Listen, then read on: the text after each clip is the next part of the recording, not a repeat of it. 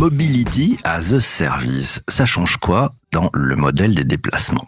Ça ne t'a pas échappé, nos modes de déplacement urbain changent radicalement à mesure que la technologie progresse et ce n'est que le début et ça va changer pas mal de choses pour les habitants et les habitantes des grandes villes. Grâce au smartphone, la connectivité entre les différents modes de transport est à portée de main de chacun.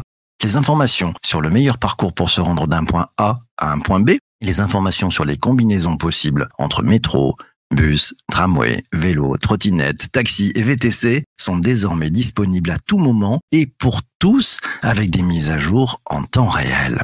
Derrière, un simple déplacement multimodal se cache aussi des enjeux carbone et des enjeux business qui vont impacter le modèle des acteurs en présence. Ajoutez à cela le dynamisme de certaines startups qui comptent bien tirer leur épingle du jeu, les géants de l'Internet qui font tout pour accélérer, un zeste de réglementation, les acteurs historiques qui se réveillent en sursaut, les collectivités locales, les politiques. On n'a pas fini d'entendre parler de mobility as a service. Pour bien comprendre ce qui se cache derrière le MAAS, Mobility as a Service, la mobilité comme service, l'invité du podcast est Bertrand Bilou. C'est le Head of Marketing Communication chez Kizio Digital. Bonjour Bertrand. Bonjour PPC, merci pour l'invitation. Un grand plaisir de te retrouver une nouvelle fois parce que tu es déjà venu, on avait parlé d'open transport. Pour bien comprendre, quelle est ta définition du mobility as a service Alors, comme tu disais, c'est euh, le Mobility as a Service, il y a une connotation numérique euh, assez forte. On a tendance à, à le résumer à une seule euh, et même application qui va concentrer en fait toutes les offres de déplacement, de mobilité existantes sur un territoire. Euh, ça va du transport public. Alors moi, je viens du transport public puisque Kizio Digital est une filiale de Keolis et de la SNCF.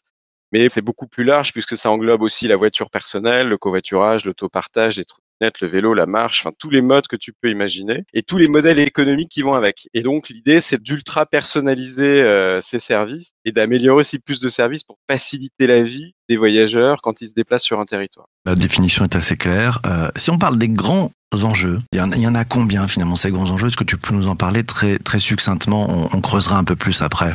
Pour moi, le grand enjeu, euh, c'est la, la, la, la transition écologique.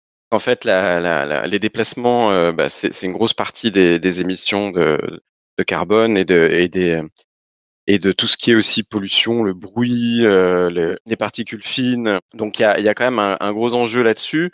Et on peut peut-être déjà euh, améliorer euh, nos déplacements euh, grâce à, au Mobility as a Service, peut-être en limitant un petit peu l'usage de la voiture personnelle, l'autosolisme, qui aujourd'hui bah, crée de la congestion, une perte de temps, et, euh, et, et aussi donc toutes ces externalités négatives en termes de, de d'écologie. Il y a aussi un enjeu, je dirais, euh, économique, puisqu'en fait, bah, la congestion, la, la perte de temps, c'est aussi euh, des points en moins de PIB. Donc, plus une ville est fluide, plus un territoire est fluide, et plus c'est facile et rapide de se déplacer, d'aller travailler, de livrer euh, des courses et ainsi de suite, et mieux c'est. Il y a aussi un enjeu, un enjeu économique et puis, il y a un enjeu social. Euh, en France, euh, la mobilité est pas mal subventionnée.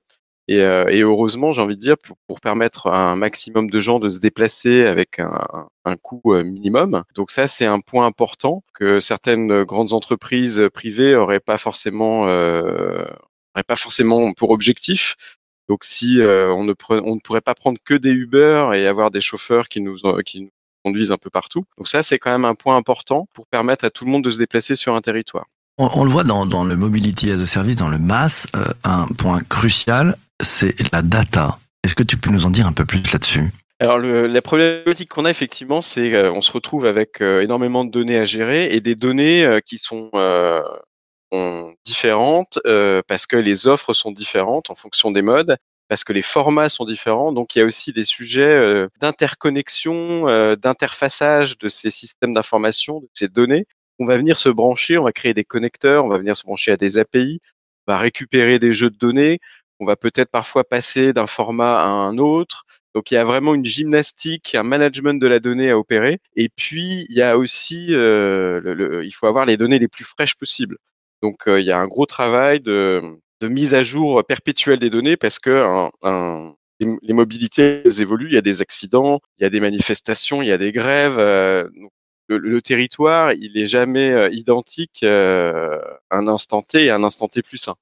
faut toujours essayer d'avoir les meilleures données et les données les plus fraîches. Alors justement, ces données, on, les expose, il y a des connecteurs, des API qui permettent à des entreprises de, de, ça- de attraper en fait, ces données, de- d'amener des services. On parlait en, tout début de, ce podcast euh, du dynamisme euh, d'un écosystème startup. Est-ce que tu peux nous parler un tout petit peu de l'écosystème startup qui s'est monté autour du, MAS? Alors c'est intéressant parce qu'il y a effectivement on met beaucoup de, choses derrière le mot startup, euh, y compris l'entreprise dans laquelle je, fais partie, qui est Digital, qui n'est plus une startup, qui est une, PME des- du début de l'internet puisqu'on existe depuis le début des années 2000. Mais on a un fonctionnement qui ressemble un peu plus à un fonctionnement d'une startup qu'à un fonctionnement d'un grand groupe. Il y a des startups en fait qui sont euh, pour moi plus des startups mais plutôt des scale-up, euh, les City Mapper, les Movit, voilà, c'est des entreprises qui lèvent euh, des millions de pounds, d'euros, de dollars. À titre d'exemple, Movit s'est vendu 900 millions à peu près euh, pendant le premier confinement à Intel.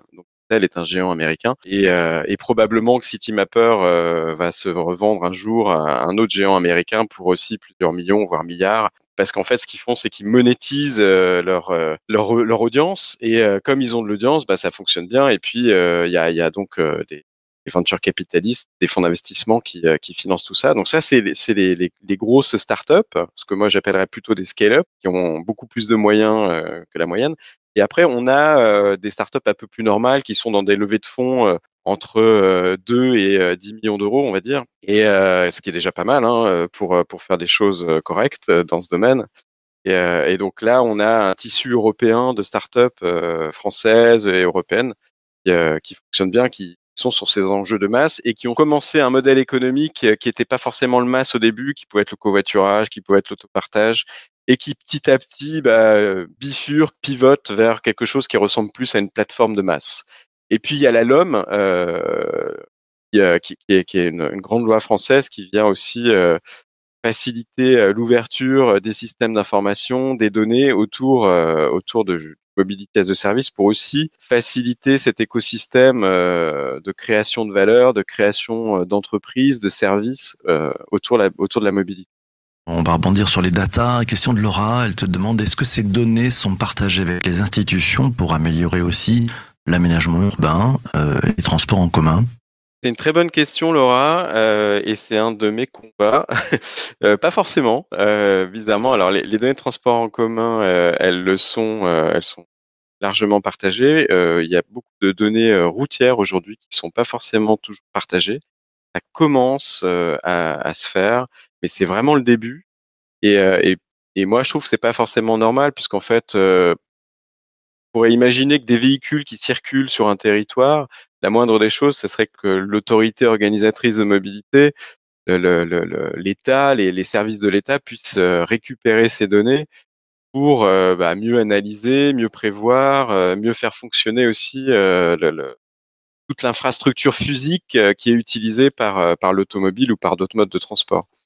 Et donc ça, on, on voit bien aujourd'hui que c'est loin d'être euh, des données qui sont euh, partagées. Euh, souvent, elles sont gardées précieusement, soit par les constructeurs automobiles, soit par certaines entreprises numériques qui travaillent sur sur ces sujets, soit par des aménageurs aussi. Elles existent, elles sont plurielles hein, ces données, et elles sont très peu utilisées malheureusement parce qu'on pense que c'est un trésor de guerre. Ce trésor de guerre, ces données, euh, les, grands acteurs internationaux, les géants de l'Internet, ils sont gourmands de ces données, ils s'en emparent, ils les prennent Alors, ils sont gourmands de ces données. Ils ont, et eux, ils ont accès à, à- à plus de données euh, que nous, puisqu'en fait, euh, les données des téléphones, les données GPS, elles renseignent énormément de choses. Elles, renseignent en fait vos déplacements en porte-à-porte.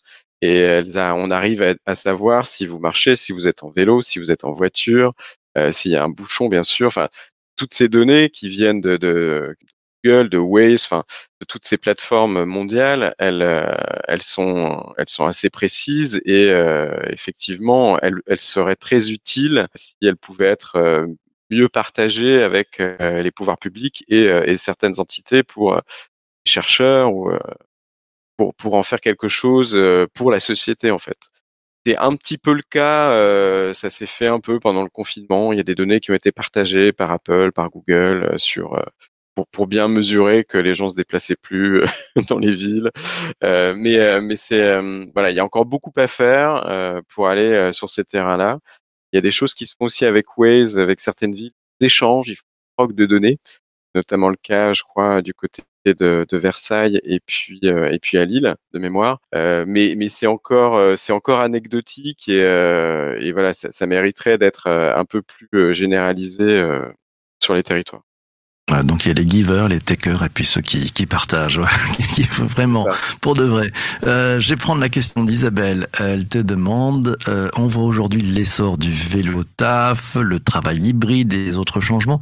Comment le Mobility as a Service les prend-il en compte et comment ça s'adapte? Alors, euh, c'est une bonne question aussi, Isabelle. Il y a, on, il y a des, euh, un mobility as a service qui se, qui se met en place aussi pour les entreprises, parce que les entreprises ont, le devoir de mettre en place des plans de mobilité euh, entreprise pour leurs salariés depuis trois ans, je crois. Dans ce cadre-là, il y a un forfait mobilité qui est, je crois, à peu près de 400 euros par an. Et, puis l'entreprise peut aussi aller un peu plus loin et dans sa dans son volontarisme pour développer des mobilités douces, pour améliorer la qualité de vie de ses collaborateurs. Ça rentre souvent dans des démarches RSE. Et, et on voit des entreprises qui s'investissent sur ces sujets, des startups qui travaillent sur ce sujet comme Mon Univers, comme Un kilomètre à pied, qui font des, des, plans de déplacement entreprise pour aider les entreprises à, à passer ce cap. Donc ça se met en place et puis euh, c'est intéressant aussi puisque effectivement ça peut se combiner avec du télétravail. Le télétravail c'est intéressant puisque c'est c'est de la démobilité. Euh, donc c'est le, le, fait, bah, on n'est pas obligé de se déplacer aux heures de pointe. Euh, certains jours dans la semaine, on peut rester chez soi et travailler correctement dans de bonnes conditions quand c'est possible. Et, et, on va pouvoir aller faire du sport, euh, profiter un peu plus de ses enfants à midi. Donc moi, je, je, vois aussi un intérêt et je le mettrais presque dans un mix mobilité finalement, ce, ce, ce côté démobilité euh, qu'on va pouvoir actionner de temps en temps. Intéressant cette histoire de démobilité. Alors les, les, grands acteurs en place, justement, ils réagissent comment par rapport à, cette, euh, à ce concept de démobilité qui, qui finalement a de la valeur? Qu'est-ce qu'ils font? Bah, La démobilité, je dirais que ça, nous est un peu tombé dessus. Euh, on a commencé à en parler avant le confinement, mais c'était, euh, c'était dans, je me souviens dans le cadre de la fabrique des mobilités avec euh, Bruno Marsloff notamment et Gabriel Plassa. Mais à l'époque, c'était un petit peu euh, idée euh, partageait. Et puis, ça nous est tombé dessus avec le, premier confinement. Là, on l'a subi euh, de plein fouet. Et euh, on a vu qu'on était capable de, de, généraliser un petit peu plus le télétravail, de mettre un jour, deux jours, trois jours, voire cinq jours parfois comme ça nous a été imposé, euh, ça a été euh, une révolution un peu à marche forcée, mais qui a plutôt bien fonctionné. Après, c'est un peu, il y a une connotation qui fait que c'est mal vu parce que il y a le mot dé euh, qui fait penser à décroissance euh, et, et c'est vrai que euh, c'est connoté un peu décroissance extrémiste mais ça n'est pas. Je pense qu'il faut le prendre comme euh, comme une solution intéressante euh, qui va aussi euh, dans le sens de la transition écologique et qui fait partie du mobilité. Et on n'est pas obligé d'en abuser et de, de, rester chez soi sédentaire 7 jours sur 7. N'en abusons pas. Tiens, Jean-Manuel te pose la question. Hyperloop, euh, est-ce que les hyperloops ont un avenir face à la frugalité écologique demandée et après la crise du Covid? T'as ton point de vue sur Hyperloop? Euh, Alors, moi, je ne serais pas forcément un utilisateur de, de, ce genre de, mobilité, mais euh, c'est toujours intéressant. Euh, c'est mon côté euh, innovation qui, qui, ressort. Moi, je, je, ça toujours intéressant d'expérimenter, de tester et euh, de pas aller forcément euh, là où, où on est attendu. C'est un sujet qui que je trouve intéressant, mais je je, je mettrai pas des pièces, euh, j'investirai pas forcément dessus. C'est pas dit que dans quelques années euh, ça permette pas d'autres innovations, d'autres idées, que ça généralise un service auquel on n'avait pas pensé. Souvent c'est ça en fait, on met en place un, un mode ou, une innovation et puis euh, on, on lui tord un peu le bras au fil des années, au fil des mois. Ça devient une super innovation avec un usage qu'on n'avait pas prévu à la base. Donc je suis assez ouvert d'esprit, on va dire. Et, euh, et, je trouve ça intéressant. Après, euh, c'est pas forcément. Effectivement, je, je, je, suis plutôt sur des, des, des, choses qui ont un enjeu euh, écologique euh, à moyen à moyen terme que ce genre de sujet où je le vois un petit peu moins, on va dire. Dans les années qui, qui arrivent, euh, quel est selon toi le, le plus gros challenge euh, auquel vont avoir faire face les, les différents acteurs de, de ce mobility as a service, de cet écosystème? Quels sont les, les grands challenges que tu vois pour eux? La gouvernance, c'est euh, quand même le point le plus important puisque euh, sur le papier, on veut faire euh, travailler le public, le privé et c'est très bien. On veut faire coopérer tout un tas d'acteurs qui n'ont pas les mêmes modèles économiques, qui n'ont pas les mêmes projets de société, les mêmes idées sur ce qu'ils veulent faire de la société. Il va falloir s'entendre. il va falloir, un chef d'orchestre. Il y en a, il y en a un en France, c'est euh, l'autorité euh, de mobilité, l'autorité organisatrice de mobilité, c'est qui représente en fait euh, le service public, l'État, le service de l'État. C'est pas le cas dans tous les pays. voilà, il va falloir trouver le bon curseur pour pour ne pas pénaliser non plus certains acteurs qui bah, ont besoin de de, de de gagner de l'argent. Donc il va falloir trouver ça, ça va pas être facile quand même. C'est un point, euh, c'est de l'humain, c'est pas de la technique, euh, mais mais pour moi c'est quand même un, gros enjeu euh, de confiance et de euh, de travailler ensemble. En fait. Je vais rebondir sur le, le commentaire de Vincent. Vincent nous, nous dit une étude américaine avait simulé une ville sans voiture personnelle, uniquement des voitures partagées et autonomes, euh, sans aucune perte de service et d'usage. Les conclusions étaient sans appel. Réduction de 70% du parc automobile, réduction du nombre de, de places de parking euh, ouais, des- nécessaires, réduction aussi et puis moins de pollution ton avis là-dessus euh, Est-ce que l'avenir et peut-être que les, les constructeurs automobiles travaillent déjà dans des logiques de mobilité as a service, de, de voitures partagées, autonomes? Alors tout à fait. Moi, moi-même, j'ai pas de voiture euh, et je partage régulièrement ma place de stationnement euh, avec des gens qui en ont besoin. Donc, je, je suis un adepte de la non-possession. Je suis pas non plus un ayatollah et je comprends que dans certains cas, euh, ça soit utile d'avoir une voiture. Mais quand on peut s'en passer, euh, effectivement, euh, c'est aussi bien. Et on pourrait imaginer un partage de voitures euh, dans une même copropriété, dans un quartier, à l'échelle d'une, enfin, d'un territoire. Euh, et euh, après, les, les, les, constructeurs automobiles euh, vont progressivement vers, euh, vers ce modèle, mais c'est très difficile quand vous avez vendu euh, des milliers, des milliards de voitures pendant des années, de, de couper votre vache à lait et euh, passer directement sur un modèle effectivement plus frugal. Vous allez produire moins, et vous allez euh, vendre des services et, et, et gagner votre vie différemment. Et donc c'est c'est quand même un modèle compliqué. Ça, ça arrive progressivement, mais, euh, mais on, on vend encore beaucoup de publicité pour vendre des SUV qui sont pas les véhicules les plus écologiques. Et, et on n'est pas encore dans, dans ce modèle-là, euh, malheureusement. Mais, mais pour moi, c'est le bon modèle. Et euh, par exemple, GetAround euh, pose des voitures euh, électriques dans les gares. Super pratique. Prenez le train, vous avez votre voiture qui vous attend et euh, vous faites euh, la suite de votre week-end avec votre voiture électrique, vous la redéposez à la gare, vous reprenez le train. C'est euh, comme ça qu'il faut imaginer sur les premiers, les derniers kilomètres, peut-être le véhicule, un vo- une voiture. Et puis, bah, il faut essayer de covoiturer, il faut essayer d'être plus de une personne dans le véhicule parce que on va déplacer un poids qui n'est pas négligeable, plusieurs tonnes. Euh, c'est, c'est, faut, faut toujours se poser la question de l'usage et de l'impact que ça a sur la planète et sur, euh, sur la société. Ça sera le mot de la fin. Merci infiniment, Bertrand, pour ta présence ce matin. Toujours aussi Merci passionnant. Il y a beaucoup de choses à, à découvrir toujours dans ce Mobility as a Service et dans cet Open Transport. Mille merci à toi. On- on aura le plaisir de te réinviter dans un prochain épisode. Merci aussi à toi d'avoir euh, d'avoir participé, d'avoir posé des questions pendant le direct sur LinkedIn. Merci beaucoup. Merci à toi d'avoir écouté cet épisode du podcast sur ta principale plateforme de balado. Oui, jusqu'ici, ça fait un bien fou.